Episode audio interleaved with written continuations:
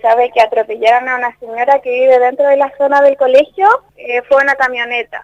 pero el caballero se quedó ahí y no se dio la fuga. El, su esposa auxiliar del colegio eh, se llama Yolanda, no me vive acá, vive dentro de, de la escuela. Es que ellos cuidan el colegio, eh, parece que falleció porque la estaban haciendo, estaban reanimándola y no, no respondió.